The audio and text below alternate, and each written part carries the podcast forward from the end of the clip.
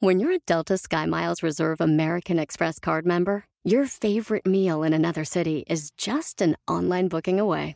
Así que conocerás dónde se consigue el mejor pan dulce to have with your morning cafecito en LA. Where's the best pupusería in the Bay? Y dónde encontrar la salsa verde más rica en San Antonio. Because you're the travel foodie. The Delta Sky Miles Reserve American Express card. If you travel, you know. Learn more at go.amex slash you know reserve. eBay Motors es tu socio seguro. Con trabajo, piezas nuevas y mucha pasión, transformaste una carrocería oxidada con 100.000 millas en un vehículo totalmente único. Juegos de frenos, faros, lo que necesites, eBay Motors lo tiene. Con Guaranteed Fee de eBay, te aseguras que la pieza le quede a tu carro a la primera o se te devuelve tu dinero. Y a estos precios, quemas llantas y no dinero. Mantén vivo ese espíritu de Ride or Die, baby, en eBay Motors. ebaymotors.com. Solo para artículos elegibles se aplican restricciones. El bienestar integral es la forma de encontrar el balance en tu vida y en All for Ness te brindamos las herramientas para encontrar el Ness.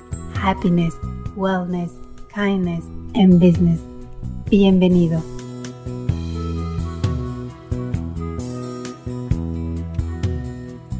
Hola Horacio, hola Wendy, hola a todos los que nos están viendo, los que nos están escuchando. Para mí es un placer estar con ustedes y pues conversar. Adelante. Bienvenido Ismael. Yo, perdón, antes de que comiences oficialmente con Horacio, yo quiero darte las gracias eh, la, para la audiencia que nos, que nos están escuchando y viendo. Yo he tenido el honor de trabajar contigo, de estar cerca de ti y les tengo que decir que si a Ismael lo queremos y lo admiramos como profesional, como persona es absolutamente estupendo. Y quería aprovechar de darte las gracias por el apoyo que nos estás dando a All for Ness, a Horacio y a mí, y decirte que te quiero y te respeto hasta la luna. Es mutuo el cariño, el respeto, la admiración, Wendy, toda la pasión y el compromiso que tú le pusiste a ese proyecto que emprendimos juntos y me encanta que estés ahora con otros emprendimientos y junto a Horacio, que le recordaba yo que lo había conocido ya cuando estaba de productor y copresentador con Talía y Talía me invitó a uno de sus programas. Así que será un honor poder ser parte de, de esto que comienza y que va a ser un gran movimiento. Así que yo muy agradecido. Amén, amén. Horacio, todo tuyo. Gracias, gracias, Wendy. No, gracias, Ismael. Efectivamente, fíjate, nos conocimos hace algunos años cuando estaba produciendo el programa de, de Talía y co-conduciendo con ella. Y, y, de repente, en estos años que han pasado, has crecido y, siguiendo, y, y sigues preparándote, que eso es lo más importante. Ismael, una trayectoria increíble, porque hay que comentarlo. Tú comienzas a los ocho años en tu natal Cuba, empezando en el radio, gracias a tu maestra de colegio. Así es, yo digo que eso fue un, un, toque divino de cambiarme la infancia, porque la verdad yo era un niño bastante tímido, totalmente introvertido, no salía al patio en la escuela durante los recreos o recesos escolares por temor al tema del bullying, un niño enfaldado, amanerado, criado por dos mujeres, o más bien tres, mi madre, mi abuela y mi tía abuela hijo de un divorcio, entonces mi papá, aunque vivía relativamente físicamente cerca, pero no estaba tan presente en mi vida. Y la radio se convirtió en un refugio. Yo digo que la radio salvó mi imaginación, salvó mi sanidad mental, me hizo que toda la semana yo tuviese la anticipación de que llegara el sábado, que eran los días donde mi mamá me llevaba del pueblo a la ciudad. Antes de las 9 de la mañana comenzábamos un entrenamiento de 9 de la mañana a 12, 2 y 30 del medio, de mediodía, luego almuerzo y luego la grabación de un programa dramatizado para niños que salía el domingo al aire y yo lo podía escuchar luego desde la casa. Entonces fue fascinante porque descubrí el mundo de las comunicaciones, de la actuación, de los efectos sonoros y la radio se convirtió en el juguete favorito de ese Ismael al que le decían Melitín cuando tenía ocho años. Oye, a ver, ¿por qué Melitín? Cuéntame, ¿qué significa Melitín? Buena historia. Tú sabes que nosotros los latinos queremos seguir herencias y dinastías. Entonces mi abuelo era también Ismael y le decían Melo. Mi padre fue el segundo Ismael y le decían Melito. Y al nacer yo, el tercer Ismael, pues siguieron achicando y me dijeron melitín. Y yo odiaba el melitín porque en la escuela me decían maletín. Hoy, hoy, agradezco porque lo que no me daba cuenta yo en ese momento que uno obviamente no tiene la capacidad de conciencia como cuando ya eres adulto, es que esos que me decían maletín, estaban diciéndome maletín, maletín, para que viajes, para que conozcas el mundo, para que salgas de aquí algún día. Y mira, el maletín me sirvió. Oye, Ismael, de una cuestión que para muchos podría haber sido un bullying, lo conviertes en algo positivo, porque exacto, maletín, maletín, ya me voy. No sé tú, pero yo soy de los que hace el 31 de diciembre saca sus maletas a la calle, mm. porque bueno, la esperanza es de que uno viaje, ¿no? Claro. Y ha recorrido el mundo eh, no solamente para aprender, para dejar huella, para prepararte, para tratar de compartir tus conocimientos, pero hay algo que me encanta porque lo decías bien, muchas veces, como que es muy latino, bueno, también incluso aquí en el mercado americano es, le pongo a mi hijo mi mismo nombre y de repente pierden identidad. Si yo me llamo Ismael, mi hijo va a ser Ismael Junior y de repente ya no le dicen Ismael Junior, cambia a Junior. Pierde, pierde uno esa identidad, esa personalidad. Claro, y además también es, es, complicado porque casi todos los hijos siempre miran a los papás como que, bueno, es, es mi modelo de conducta.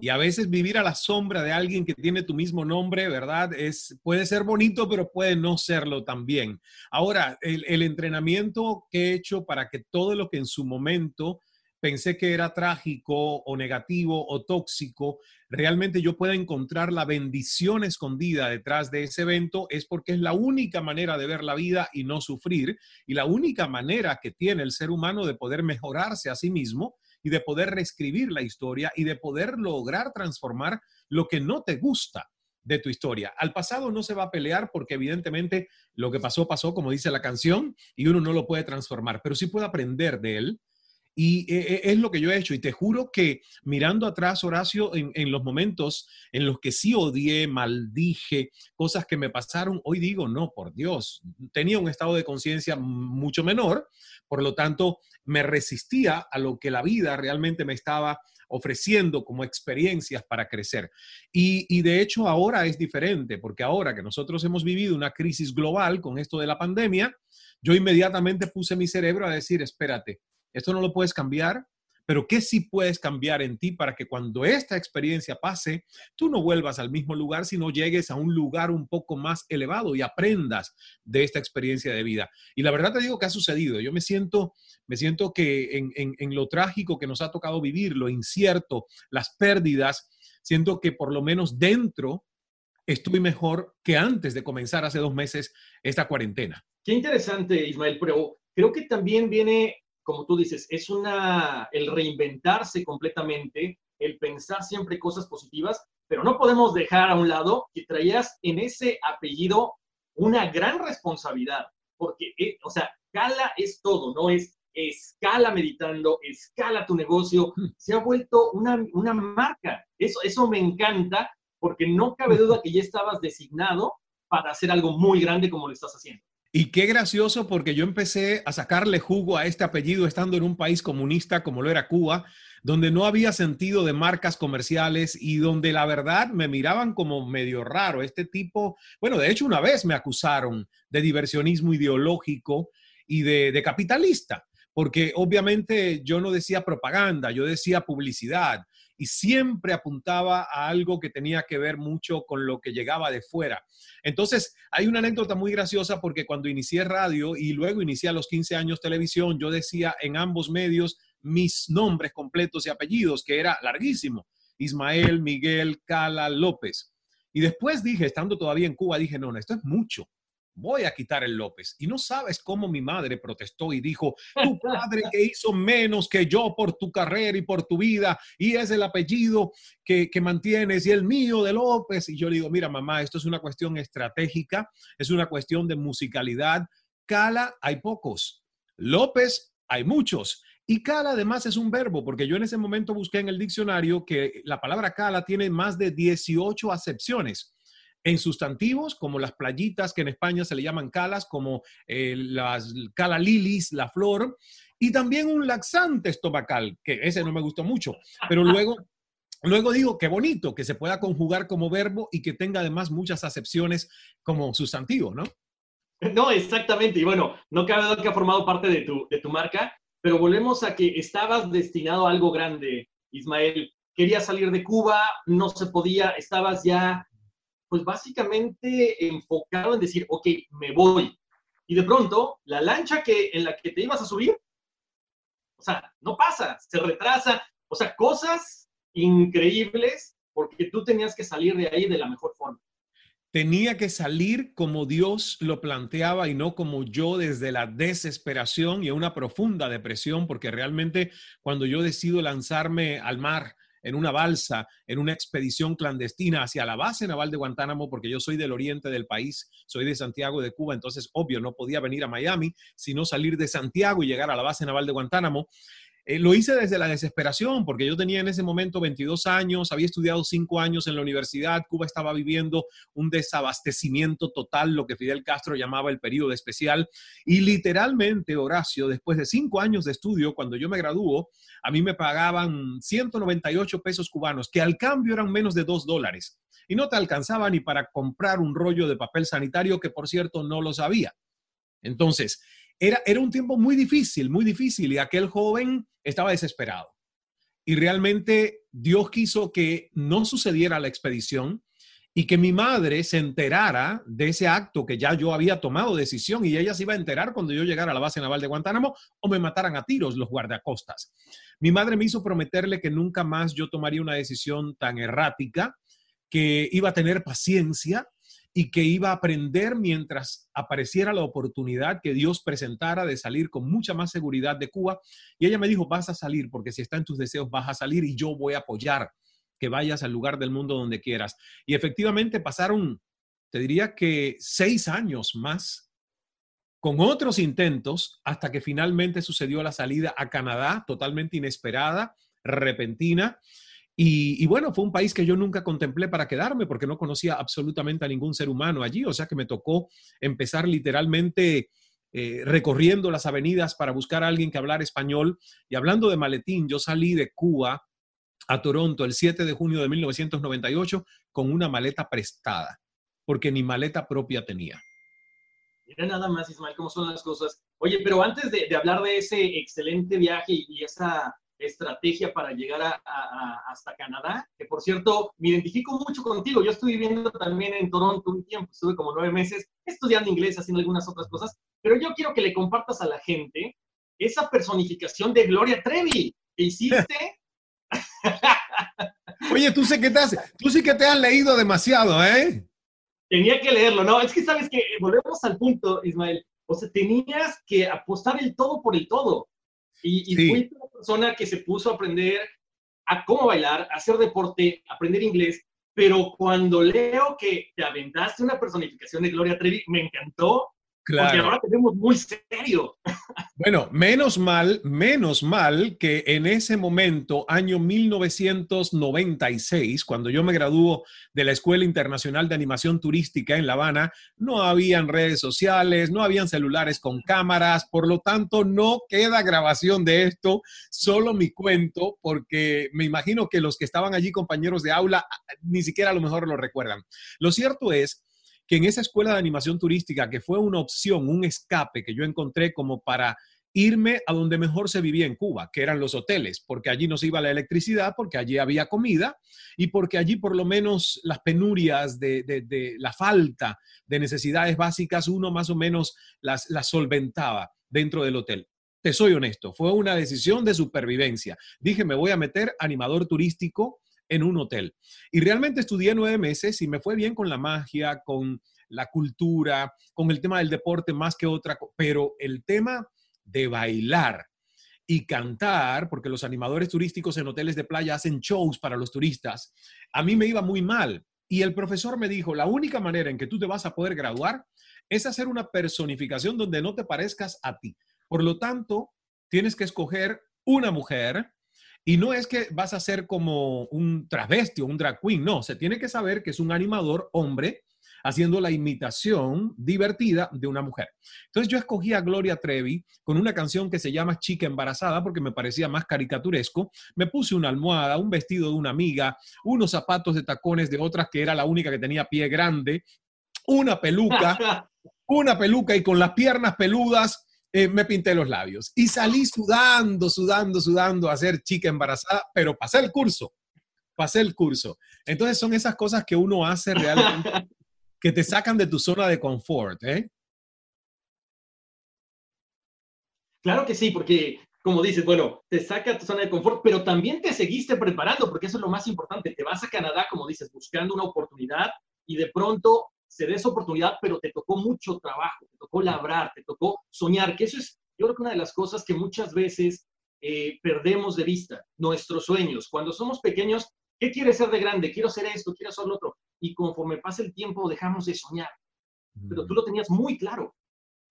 Lo tenía claro y la verdad que miro atrás y digo, wow, a los 28 años, que fue la edad con la que yo salí de Cuba sin hablar inglés, el someterme a hacer algo que yo nunca en mi vida había hecho porque en Cuba tuve la suerte de trabajar siempre en lo que me gustaba, que eran los medios de comunicación o en el caso de los hoteles como animador turístico, pero tenía más o menos relación.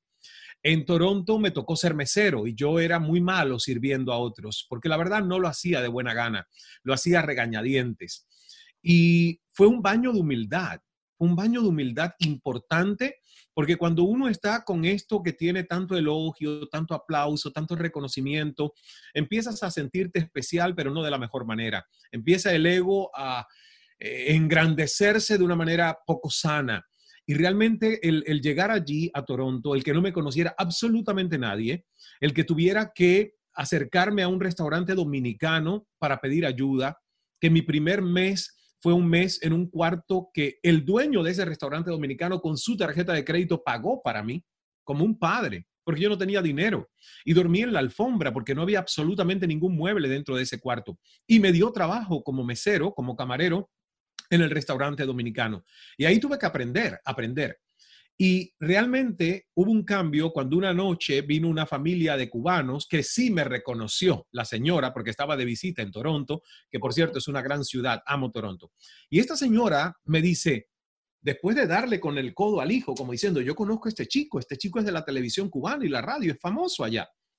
Ella se atreve y me dice, pero ven acá, tú no eres Ismael Cala, ¿y qué haces tú sirviéndome aquí? Yo no lo puedo entender, tú eres una estrella, a ti te despidieron, se corrió un rumor en Cuba de que tú estabas haciendo una telenovela en Toronto. ¿Qué telenovela es esta? La mujer estaba casi ah, como que con palpitaciones porque no entendía. Y yo le dije, señora, llevo tres meses aquí. Si a lo mejor usted viene y lleva tres años, usted dice, bueno, ¿para qué se fue? Si tenía una carrera y mira, aquí ha venido a pasar trabajo.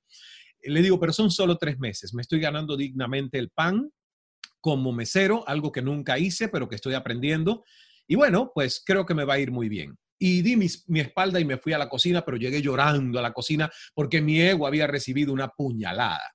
Pero esa noche cambió mi historia, porque a partir de ahí me di cuenta cuán estúpido era de sentirme triste porque una persona me veía sirviéndole de mesero y a partir de esa noche me prometí que lo que la vida me había puesto en ese momento era servir a otros y que yo tenía que hacerlo de buena gana y que tenía que hacerlo con generosidad y hacerle pasar a la gente un buen momento. Y sabes qué? Todo cambió. Las propinas empezaron a llover. La gente iba y me decía, Ismael, empecé a hacer amistades que hoy conservo como una chica que es una señora, Mirna Cajan, a quien yo atendía en ese restaurante y hoy es una de mis grandes amigas que vive todavía en Toronto. Entonces, cuento esto porque realmente yo agradezco una y otra vez que la vida me puso en esa situación donde tuve que confrontar al Ismael sin las cámaras, sin los micrófonos y al Ismael que estaba dispuesto a servir a otros. Y eso es lo que luego mantuve en mi carrera, volver a los medios de comunicación con una misión de servicio y no de servirme a mí de ellos. Y la verdad que ha funcionado, ha funcionado. Estoy, estoy muy feliz con lo que ha pasado, pero sobre todo después de esa experiencia en Toronto. Claro, pero mira, ahí se, se ve que precisamente todo lo que tú has hecho para tratar de ayudar a los demás, lo primero lo aplicas en ti mismo. Como tú dices, cuando tú cambias tu actitud para con los demás, todo cambia. Empiezan a llegar dinero, empiezan a llegar más trabajo, bendiciones, empiezan a llegar gente que te va a ayudar a final de cuentas. Y así pasó, ¿no? Siempre tuviste muy claro, a pesar de que estabas en un país extraño con un, eh, con un idioma diferente, querías sacar una carrera universitaria, querías trascender y así lo has ido logrando hasta que llega el momento del boom, ¿no? O sea, todo el mundo te recordamos, todo el mundo se acuerda de ti por CNN. y, y voy a eso, Ismael, porque te vimos mucho, nos encantan tus entrevistas y cuando estábamos disfrutándote más en la cúspide de tu carrera dices, ya me voy. Se necesita mucho valor para eso. Lo he hecho siempre, lo he hecho siempre. Ahora acabo de terminar otro ciclo, me di cuenta que había creado varias empresas que se me habían hecho más pesadas de lo que necesitaba y acabo de, de reiniciar un ciclo y comenzará otro. Es que la vida es ciclos, Horacio, y lo que nos pasa a los seres humanos es que sufrimos demasiado porque nos apegamos a todo, nos apegamos a nuestros éxitos. Y el tema es que a veces no nos damos cuenta que de los éxitos no se aprende tanto como de los fracasos. Entonces a mí me gusta. A mí me gusta volver a empezar, a mí me gusta ese sentimiento de sentir que estoy construyendo algo en vez del otro sentimiento de decir, ya llegué, ya me instauré, esto lo hago sin esfuerzo, esto lo hago sin importarme demasiado. Porque esa es una situación de complacencia que es muy delicada. Y el declive de los titanes es tres pasitos abajo, tres pasitos abajo. Entonces, cuando a mí alguien me dijo una vez, un ejecutivo de televisión, ya llegaste, después de aquí no hay nada, estás en la cima, sin CNN, ¿qué serías? Yo dije, oh, wow, ojo, qué peligro. Si yo mismo me empiezo a creer lo que este señor me está diciendo que cree de mí y de mi carrera, estoy acabado. Mejor cabo ya mi tumba. Porque si ya ese es el único éxito que yo puedo construir en mi vida, pues mejor digo, mira, mi vida ya me voy con este éxito. Y no es así. Yo veo la vida como una cima de cordilleras, donde lo importante no es un éxito, lo importante es la capacidad continua que uno tiene de desaprender, de aprender, de retarse a sí mismo, de ponerse nuevas pruebas, de estimular el cerebro para que siempre esté en esa zona incómoda de aprender, de expandirse, de crear nuevas. Eh, sinapsis, que son esas conexiones entre las neuronas y que es lo que nos permite llegar a una avanzada edad y tener un cerebro vital, joven. Entonces, Realmente la decisión de irme de CNN no fue fácil. Yo no estoy diciendo que fue una decisión fácil. A mí me tomó más de un año. Me tomó insomnios, insomnios, noches de insomnio, porque el ego decía, es un suicidio profesional y el corazón y el alma decía, es el momento de irte. Es el momento de irte porque necesitas encontrarte más. Yo, yo sentí que el personaje estaba ganándole a la persona, que tanta sobreexposición, tanta, tan, tanta fama realmente me estaba agobiando y me estaba impidiendo conocer quién estaba dentro, el Ismael ser humano. Y la verdad que fue la mejor decisión que he tomado en mi vida, porque cuatro años después yo tengo la paz que no tenía en ese momento. Tenía más fama, tenía más acceso a personas, pero no tenía paz. Y realmente el ser humano lo que debe buscar es paz, porque la paz es la base de la felicidad. Y eso es lo que en este momento a mí me importa más. Lo que me quite la paz, aunque venga con una hermosa cuenta de banco, digo no gracias. No gracias porque el dinero es un accesorio, no es un fin, pero la paz sí nos da felicidad. Y, la verdad te digo, pues mira, cuatro años después hice lo que quise hacer, viajar el mundo, conocerme más, crear nuevos proyectos y sobre todo impulsar el trabajo de la Fundación Ismael Cala, que ha hecho en cuatro años una misión enorme en América Latina con el tema de inteligencia emocional para niños y jóvenes en zonas de vulnerabilidad. Eso quería platicar contigo, Ismael, porque no solamente es la fundación, eh, son los libros también, que tienes unos libros espectaculares, pero también creo que te enfocas mucho en ese niño, ¿no? En ese niño que de repente eh, los papás por el trabajo, por nuestra falta a lo mejor de preparación, porque no nacemos siendo, no, no, no, no sabemos ser padres, no nacemos siendo padres, de repente no sabemos cómo poder enfocar y canalizar todas sus energías, sus dudas, sus, eh, todas esas eh, ideas que tienen en la cabeza, pero tú incluso estás llegando a ese mercado que es tan importante. Los niños que crecen bien serán los adultos sanos. Completamente de acuerdo. Es que me da mucha pena que nosotros tengamos que ir a los 30, 40, 50 años a que nos enseñen cosas que se supone nos la hubiesen dado siendo niños. Fíjate, nuestro sistema educativo es un sistema de domesticación para hacernos productivos, pero no para hacernos realmente seres conscientes de nuestro sistema operativo, conocer cómo funciona nuestro cerebro. Es increíble que los seres humanos no conozcan cómo funciona su cerebro, pero sí conocen cómo funciona el celular. Sí se interesan por el nuevo software de un celular o de un aparato de distracción y entretenimiento, pero acá está el computador maestro. Pero a nosotros vagamente nos enseñan en anatomía, pero no, lo que no nos dicen es la relación que tienen nuestros estados de ánimos, nuestros pensamientos, el conocer cómo funciona el cerebro, que es el maestro del engaño, pero por suerte también es muy fácil engañarlo y reprogramarlo para que tú de verdad seas el arquitecto de tu destino. Entonces, yo llegué a la conclusión que el éxito que he tenido en la vida ha sido un 40% la educación que recibí, incluso en universidades de Canadá, ¿eh? donde estudié periodismo, producción de televisión. Un 40%. El 60% del éxito que he tenido como persona y como profesional ha sido el poder estudiar todo eso que no me dieron en las escuelas. Inteligencia emocional, inteligencia espiritual, epigenética, neurociencias, el mindfulness. O sea, una cantidad de cosas, psicología positiva. Entonces, eso no estaba en el currículum que nadie tenía diseñado para mí, pero es que debe estar en el currículum de cualquier niño. Entonces, por eso nuestro programa, El vuelo de la cometa, es una mezcla de todas esas cosas que a mí me funcionaron para romper paradigmas, para romper historias limitantes de nací en un pequeño pueblo, ahí tengo que morir, nací en un país comunista, no puedo emprender porque siempre me dijeron que iba a ser proletario. O sea, todos esos rollos mentales con los que a veces nosotros nos quedamos estancados como grilletes invisibles, uno los puede romper.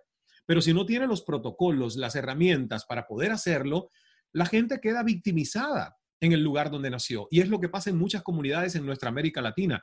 Y realmente te digo, no hay nada que me dé más placer que ver a esos niños. Te pongo el caso de Guatemala, donde hicimos la primera graduación del vuelo de la cometa el año pasado.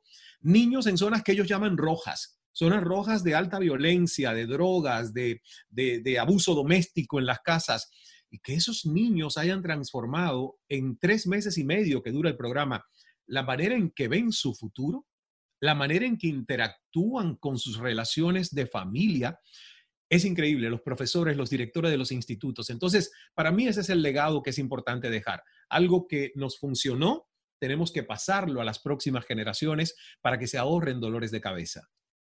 E-, eso es lo más importante, como dices, te has estado preparando, has viajado, has compartido, has invertido tiempo, dinero y esfuerzo para llegar a donde estás, pero quieres dejar huella. Y de hecho, eso es algo muy, muy importante en estos momentos donde estamos en casa, porque antes decíamos, no tengo tiempo para estudiar, no tengo tiempo para, para leer, pero sí tenemos tiempo para series. Mm. Ahorita es el momento de decir, ok, quiero estudiar algo online, nada es presencial, todo está en línea y tú tienes esas herramientas con Cal Academy. Y la verdad que fuimos, fuimos visionarios porque esto lo lanzamos ya hace un año. O sea, el componente online venía trabajando hace unos cinco años, hasta que dije, es que hay que organizar todo esto en una especie de universidad, de escuela de vida para toda la vida. Así le, le llamamos a Cala Academy, escuela de vida para toda la vida. Y está basada en un método que es un método también utilizando, mira el apellido como ha dado para acrónimos y todo, eh, Horacio, y ese método es el método Cala, pero porque la C es constante.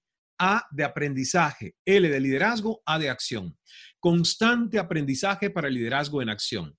En América Latina, discúlpame lo que te voy a decir porque yo soy cubano y de vez, de vez en cuando se me sale el cubano. En América Latina, como es tanta mierda, tanta mierda, que la gente le llama a otros. Yo viví en México y yo sé que eres mexicano y con todo respeto, la verdad me molestó muchísimo me molestó muchísimo el clasismo de la sociedad mexicana, pero no es únicamente en México, en muchas partes, que otros le tienen que llamar al otro doctora, abogada, licenciado, licenciada. Digo, qué comedera de mierda. Porque el valor de esa persona o su aparente superioridad no está en ese título, que además a lo mejor lo tiene hace 20 años y no se acuerda absolutamente de nada de lo que estudió. Entonces, la verdadera educación de hoy es constante aprendizaje para el liderazgo en acción.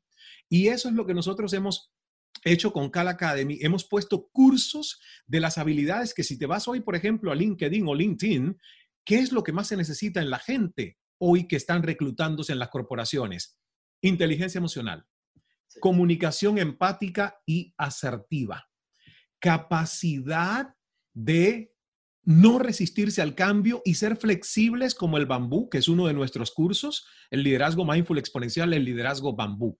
O sea, todas estas son las nuevas habilidades. Agilidad de pensamiento para poder tomar decisiones variables en tiempos inciertos donde no hay evidencia sólida, por lo tanto vas a tener que desarrollar tu intuición para tomar decisiones con tu equipo. Entonces, el paradigma del mundo cambió, donde antes se decía que es más importante el intelecto y se hacían esos exámenes de coeficiente intelectual. ¿A quién se le ocurre eso ahora? Ahora lo más importante es nivel de inteligencia emocional, inteligencia espiritual y al mismo tiempo algo, obviamente, inteligencia cognitiva y ese puente entre las tres es lo que hace que seamos los nuevos líderes de, este desafío de mundo que cada vez es más volátil, más incierto, más complejo y más ambiguo. Claro, porque fíjate, eso, eso te quería preguntar ahorita. Yo hago un podcast con Univisión y yo siempre les digo, quieren aprender a meditar, escuchen las meditaciones de Ismael Cala con Deepak Chopra. Ismael, nos llevas de la mano, es lo más sencillo que puede haber. Y mucha gente dice, no, espérame, es que eso es del demonio, eso va contra mis principios católicos. Eh, eh, se me hace que Ismael es budista, yo soy católico, tú eres católico, yo sé que, eh, bueno, eres devoto de la Virgen de la Caridad del Cobre. Tenemos que abrirnos a las nuevas cosas, no tenemos que cambiar de religión. Yo en lo personal me gusta mucho Joel Osteen y no tengo que cambiar de religión para que su mensaje me llegue.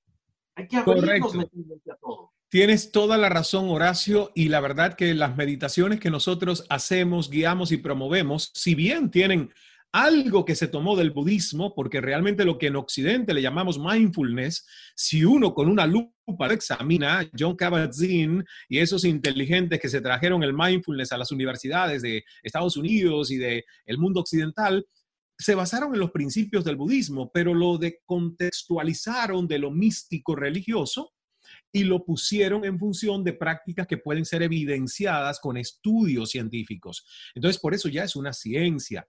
Gracias a Dios, también estamos hablando de la ciencia de la psicología positiva que se enseña en las grandes universidades del mundo, incluyendo Martin Seligman, que fue el pionero en la Universidad de Pensilvania.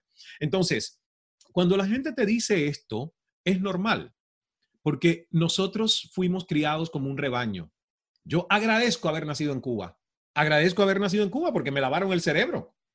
Y yo tuve que, a los 20 años, decir, espérate un momento. Eh, cuando vi la disparidad y la incongruencia de lo que me habían puesto dentro y lo que era realidad, yo dije, pero espérate un momento, Ismael, ¿qué pusieron aquí en tu piñata?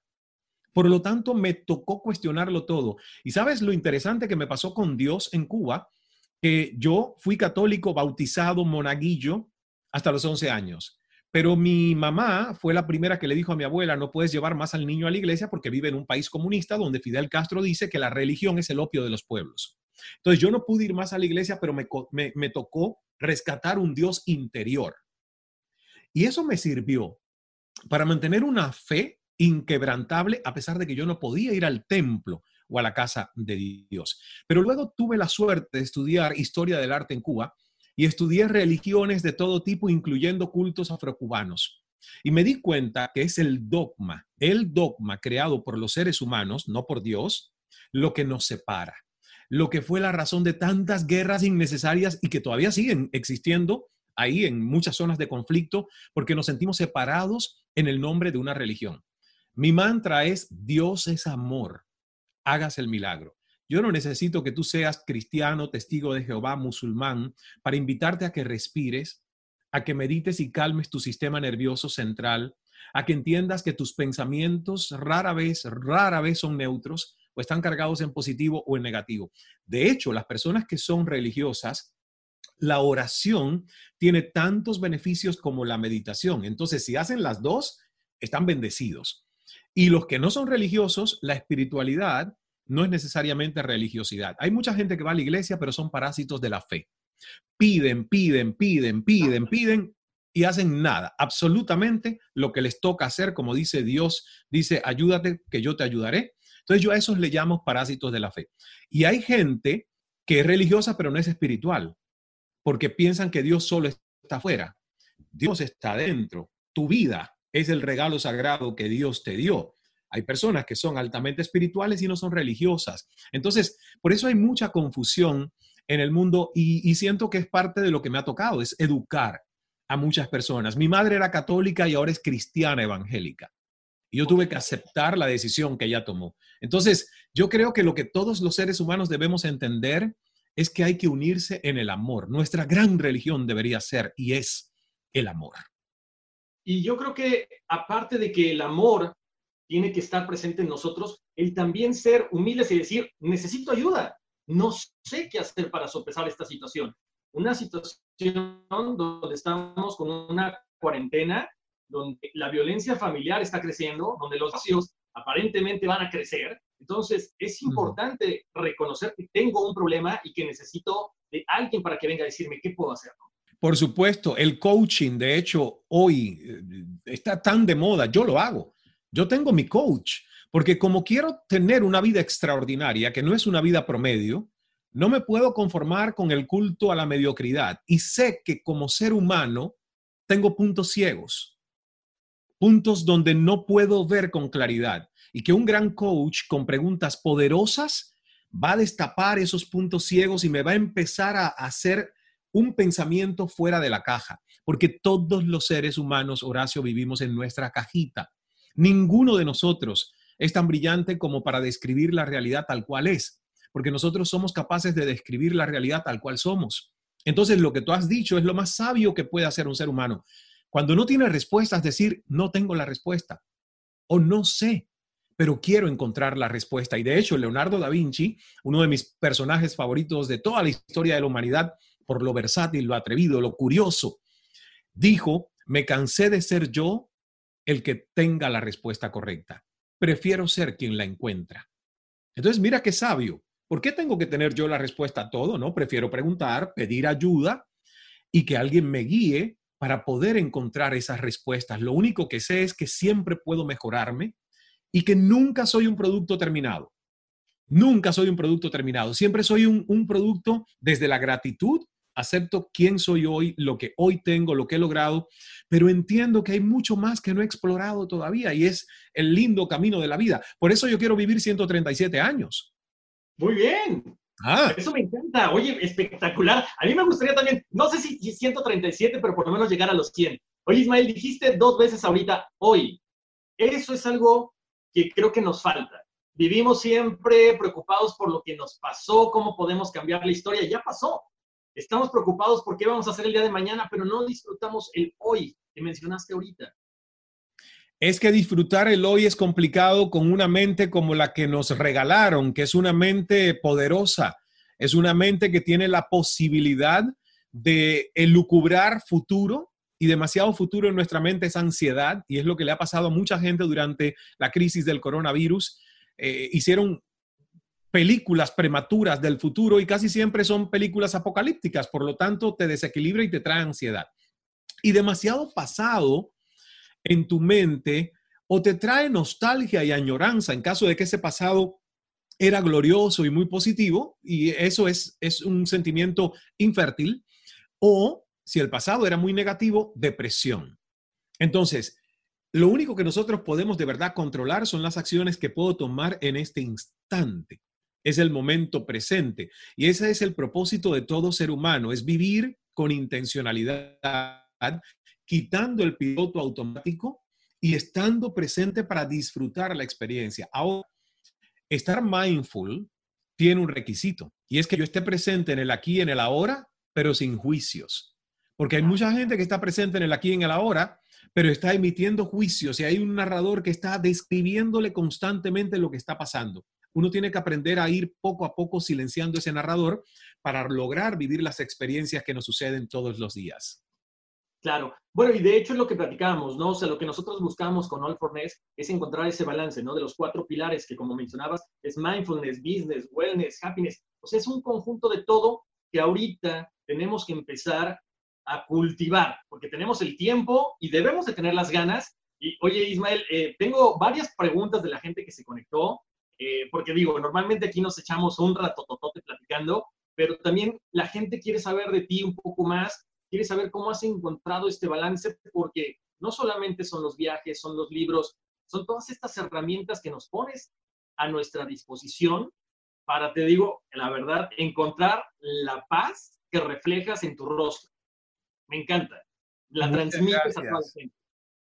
Muchas gracias, Horacio. La verdad que el balance se encuentra estando presente. Creo que el reto, el reto más grande que tenemos todos los seres humanos es encontrar equilibrio y balance. Y yo soy humano y pierdo el equilibrio con mucha facilidad, pero, pero me doy cuenta. Tomo, tomo esa toma de conciencia, valga esa redundancia, de decir, Ismael, no estás equilibrado. No estás equilibrado, no estás prestando la atención a ciertas cosas, estás demasiado enfocado. Hay momentos en nuestras vidas donde para lograr algo vas a tener que enfocarte, pero de una manera demasiado, eh, digamos, precisa para que eso pase. Yo creo que nos, nos sucede a todos los seres humanos, pero uno debe intentar, debe intentar que la rueda de la vida, que tiene, como tú lo has dicho, muchas áreas, carrera, diversión, eh, lado romántico, familia, eh, finanzas, o sea, todo eso que es nuestra rueda de la vida, es como hacer un acto de malabarismo con muchas pelotitas que uno no puede dejar caer, ¿verdad? Así somos los seres humanos. Lo que hay que identificar es que algunas de esas pelotitas, si no puedes con todas, pueden caer y van a rebotar porque no son de cristal. Pero otras pelotitas, si las descuidas y caen, como por ejemplo la salud, que a mí hay mucha gente, amigos míos, que descuidaron esa pelotita y esa pelotita es de un cristal muy fino, no se recompone, queda como Frankenstein y todo dañada. ¿Y por qué descuidaron esa pelotita algunos de los que conozco? Porque pensaron que la pelota más importante eran sus finanzas, su dinero, su éxito empresarial. Pero ¿qué haces tú teniendo 50 empresas a los 50 años, que es la edad que yo tengo hoy, y no teniendo la salud? ¿Entiendes? O sea, esa pelotita, la salud, es demasiado frágil. Entonces, Ahí es donde yo creo que uno tiene que hacer su rueda de la vida y decir cuáles de esas áreas en ese acto de malabarismo yo tengo el lujo de dejar caer. Por ejemplo, te, digo lo del dinero. En esta crisis, ¿cuánta gente no ha perdido dinero? Yo en el 2008, con la crisis pasada, perdí una casa que, que en humor y en broma fue un embargo hipotecario. Y en humor, yo le digo a la gente, se la doné a Michelle y Barack Obama, que era el presidente en esa época, 2008, con la crisis eh, financiera internacional. Yo no nací en esa casa tampoco me iban a enterrar con ella. Entonces, ¿qué importa si por siete años tuve crédito cero para comprar la próxima propiedad? Créeme que no perdí una noche de sueños, porque sabía que esa pelotita rebota. Porque en la historia de muchos emprendedores exitosos hay una, dos, tres, cuatro, cinco, siete bancarrotas incluyendo el presidente de Estados Unidos, que hay mucha gente que lo tiene como uno de los hombres más exitosos, y si tú ves su historia, el número de bancarrotas, yo no sé cuántas, cuántas ha hecho a lo largo de su carrera. Entonces, lo que quiero decir es que eso sí es lo importante. De todo lo que nosotros nos toca balancear en la vida, hay que poner en perspectiva cuáles de esas pelotitas no se pueden caer porque son irreconstruibles. Y la salud es para mí la primera. Muy bien, muchas gracias por aclarar ese punto, Ismael. Vamos a ir con Wendy porque tiene algunas preguntas de la gente que se conectó y han estado ahí queriendo saber algo más de ti o algún consejo. Adelante, Wendy. Y no, la cantidad de preguntas, de verdad que bueno, perdón las personas que, que van a quedar por fuera, pero bueno, el tiempo nos, nos apremia. Ismael, esta me encantó.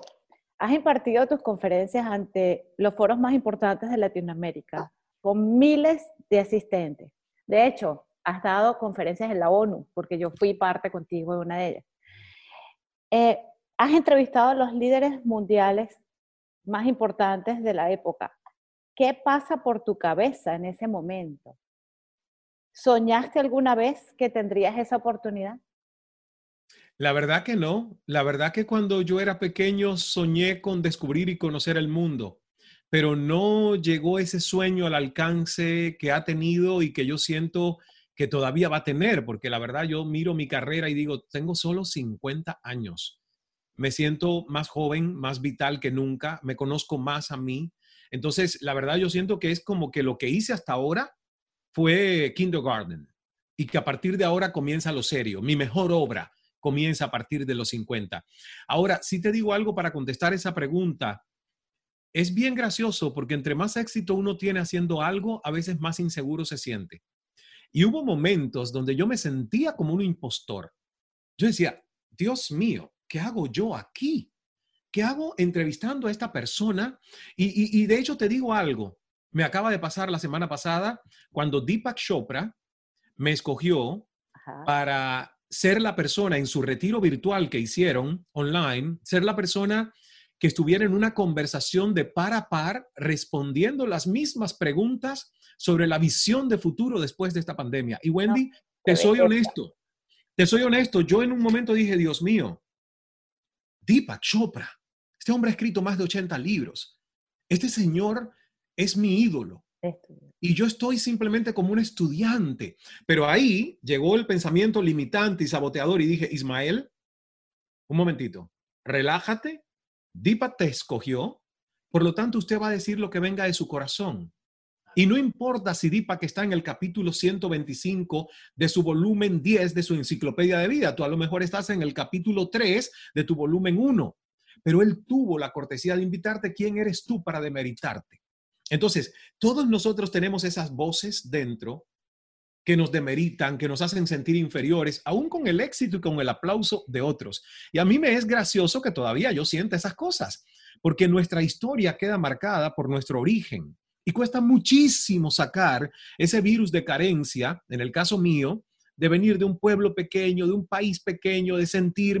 Entonces, es un trabajo constante para ampliar el umbral de merecimiento. Y cuento esto porque me gusta que la gente entienda que es normal que nos puedan pasar estas cosas y que, y que uno puede transformar.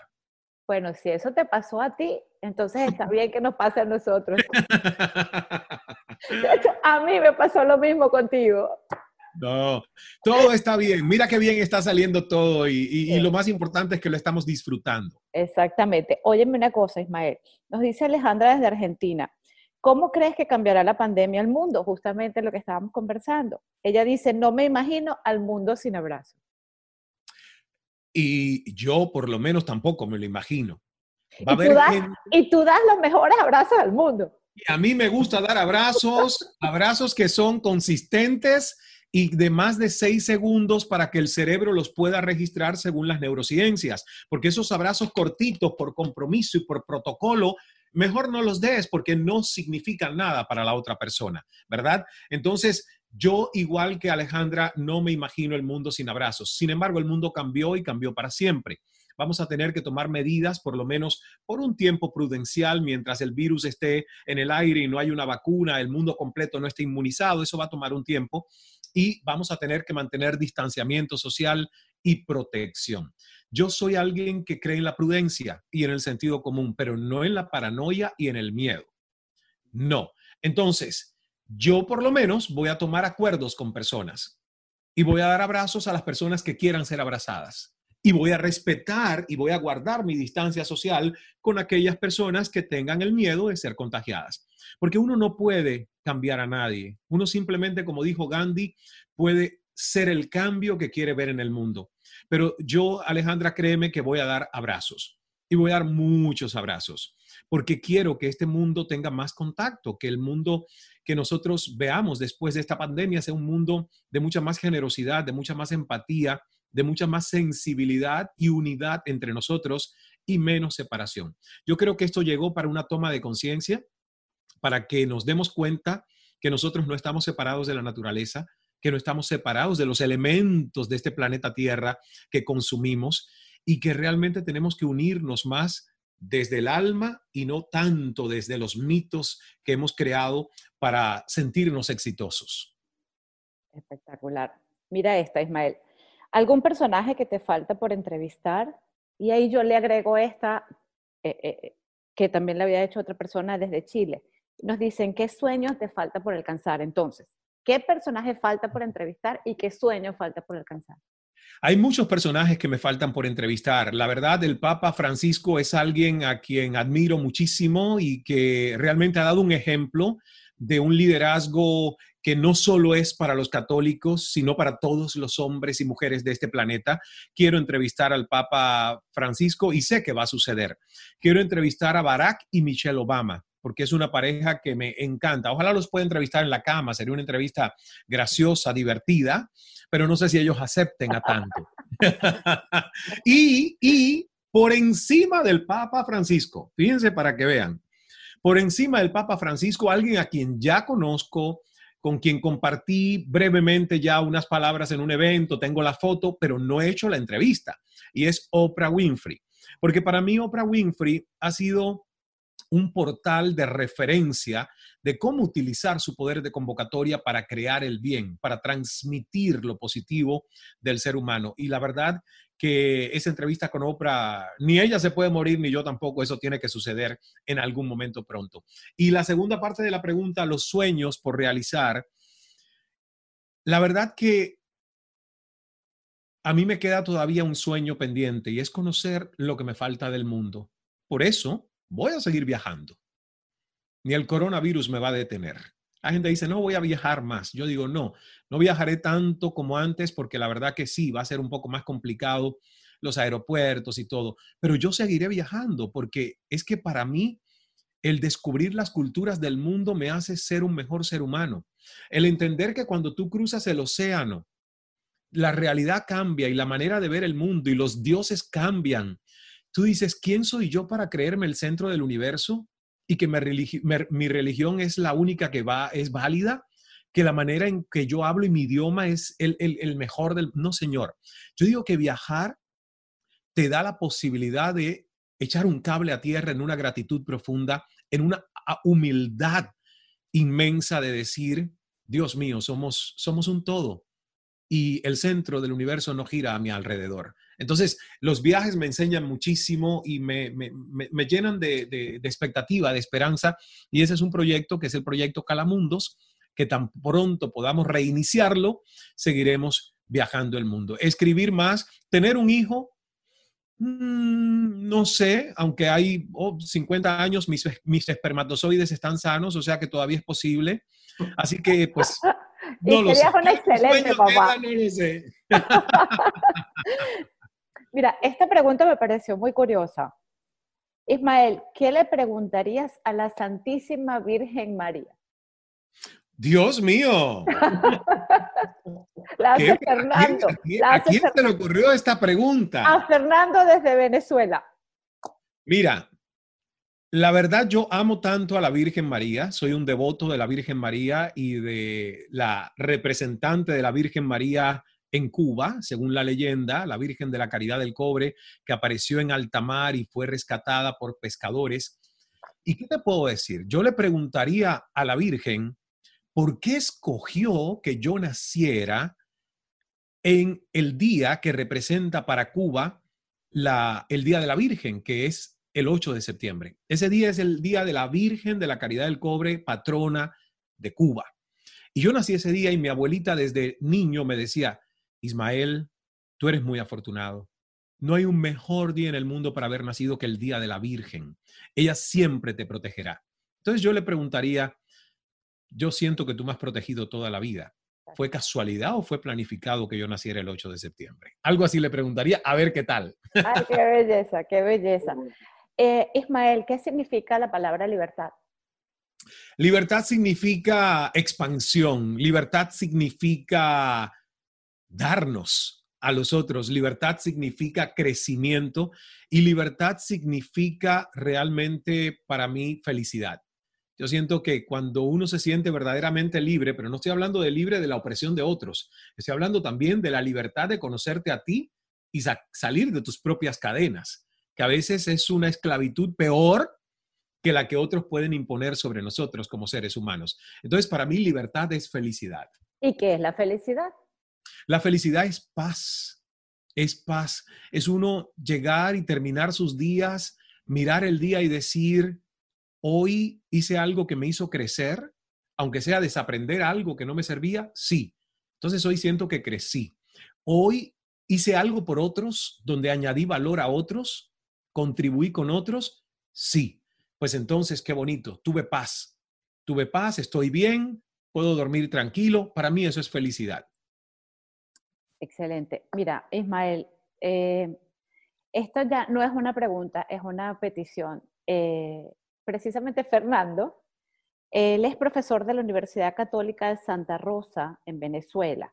Él hace la cátedra, es comunicador social y hace la cátedra de entrevistas.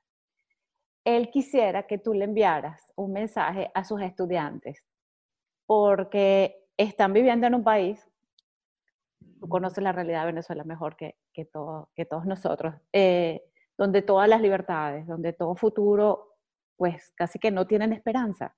Mm. ¿Qué le dirías tú a estos niños que están formándose como comunicadores y en unas condiciones tan adversas? Pues con gusto, aprovecho Fernando esa posibilidad para todos mis amigos en Venezuela y sobre todo esa gente joven a la que tú sirves y que enseñas, decirles que están viviendo un tiempo de formación, que es muy complicado y difícil, sí, lo sé, pero que en tu historia de vida, porque además eres joven, vas a tener la posibilidad de entender desde la gran foto cuando pasen unos cuantos años, cómo todo esto que hoy te hizo sacar dentro de ti resiliencia, innovación, creatividad, los recursos que a lo mejor ni sabías dónde estaban escondidos para poder sobreponerte y vencerte a situaciones adversas. Todo eso es lo que constituye el gran tesoro que vas a poder explotar más adelante en la vida. Nosotros queremos que la vida sea un poquito más fácil y que las cosas cambien, pero en realidad lo que no puedas cambiar hoy, hoy, intenta utilizarlo para crecer. Y yo he aprendido a golpes que el dolor es mucho mejor maestro que el placer. La mayoría de nosotros evitamos lo que nos duele. Pero en realidad, cuando algo duele, es la oportunidad de uno poder mirar adentro y crear algo más fuerte que pueda contra ese dolor y crear el antídoto. Y eso solo ocurre cuando la vida nos pone bajo presión y cuando nos exprimen. Entonces, la esperanza no se pierde. En tiempos de pestes hay que elevar nuestra pistis. Pistis es una palabra que viene del griego y que significa fe, autoconfianza. Y fíjense que en tiempos donde está la peste, ¿verdad? ¿La peste qué es? La baja conciencia. Si tú caes al mismo nivel de la peste, que es la baja conciencia, ahí vas a vibrar en una sensación de desesperanza, de apatía y de inmovilidad. Pero si tú elevas tu pistis, entendiendo que dentro siempre va a haber recursos, va a haber esperanza, va a haber autoconfianza y sobre todo fe, créeme que esa vibración positiva va a hacer cambiar cómo percibes tu realidad, aunque tu realidad no cambie simultáneamente. Y esto es científico. Se basa en la mecánica y la física cuántica, donde nosotros no somos como seres humanos accidentes del universo. Nosotros somos observadores conscientes y tú como observador afectas el fenómeno observado. Entonces, créeme que la realidad de Venezuela puede ir cambiando un poquito todos los días si cada uno cambia su realidad hacia adentro. Y por expansión hay un efecto positivo de contaminación que puede ir cambiando esa realidad. Yo personalmente siento que procesos como los que pasan en todos nuestros países, incluyendo el que está viviendo Estados Unidos bajo la presidencia de Trump, son procesos dolorosos, pero necesarios para poder lograr saltos de conciencia a nivel social. Y lo mismo está sucediendo en Nicaragua, lo mismo está sucediendo en Cuba, lo mismo está sucediendo en Venezuela y en muchos otros países. Entonces, hay que realmente hacer lo que uno puede controlar. ¿Y qué sí puedo controlar? ¿Dónde pongo mi energía? Cómo trabajo mi resiliencia, cómo estudio mi carácter para no desmoronarme cuando la vida me está lanzando cosas que van en contradicción con mi programa mental maestro.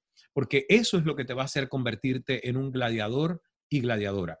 Y si sobrevives esto y lo sobrevives victoriosa, victorioso, el resto de tu vida va a ser una panacea. Qué espectacular mensaje. Y Ismael, conversar contigo es simplemente delicioso. Eh, eres un gran maestro, eh, tienes un corazón enorme, podríamos, yo podría pasar acá la noche entera, pero no, yo feliz y sé que la audiencia también. Les pido disculpas, se nos quedan muchas preguntas por fuera, unos mensajes hermosos que te los hago llegar luego.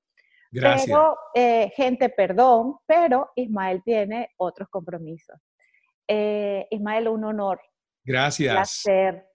De todo corazón te agradecemos el apoyo, el estar acá con nosotros. Em, ¿Qué te puedo decir? Que no sea que te respetamos, que te queremos y que estaremos eternamente agradecidos. Gracias, Wendy. Éxitos, Horacio, con este emprendimiento. Para mí ha sido un honor compartir con ustedes. Además, Wendy, sabes que en donde quiera que estés, ahí estaré contigo apoyándote, tal como lo has hecho tú por muchos años. Y el cariño es inmenso e infinito y el respeto y la admiración para Horacio también es enorme. Así que cuenten conmigo para próximas oportunidades. Tan bello, te amo. Gracias. Feliz noche. Feliz noche. Un abrazo muy grande, que sigan los éxitos. Y al fin, que como vas a llegar a, a, a, los 139 años, tenemos muchas oportunidades más de platicar. Así va a ser. Me pusiste dos más. Yo pedí 137, pero a lo mejor es una señal de Dios que puedo pedir extensión. ah, bueno, perfecto. Ismael, no, gracias. Un abrazo. Esa extensión la pido yo porque se nos quedó mucho, muchas preguntas y más. Así que después hacemos una parte, una segunda parte. Por supuesto. Feliz fin de semana. Eso, gracias. Gracias a todos. Muy buenas noches. Chao, chao. chao, chao. Gracias, gracias a todos. Pasen buena noche y nos escuchamos y nos vemos la próxima semana. Hop, hop, hooray! Nordstrom Rack's got sweet deals on everything Easter, which is Sunday, March 31st. Get to Nordstrom Rack now and save on Kate Spade New York, Too Faced, Steve Madden, Calvin Klein, and more from just $30. Score great brands and great prices on Easter looks for everyone, plus spring decor, gifts, and all kinds of deliciousness. Rack up the deals today at your Nordstrom Rack store. What will you find? Sometimes it takes a different approach to help you unlock your true potential. With Capella University's game changing FlexPath learning format, you gain relevant skills you can apply to your career right away. Earn your degree from an accredited university and be confident in the quality of your education. Imagine your future differently at capella.edu. Capella University is accredited by the Higher Learning Commission. Learn more at capella.edu slash accreditation.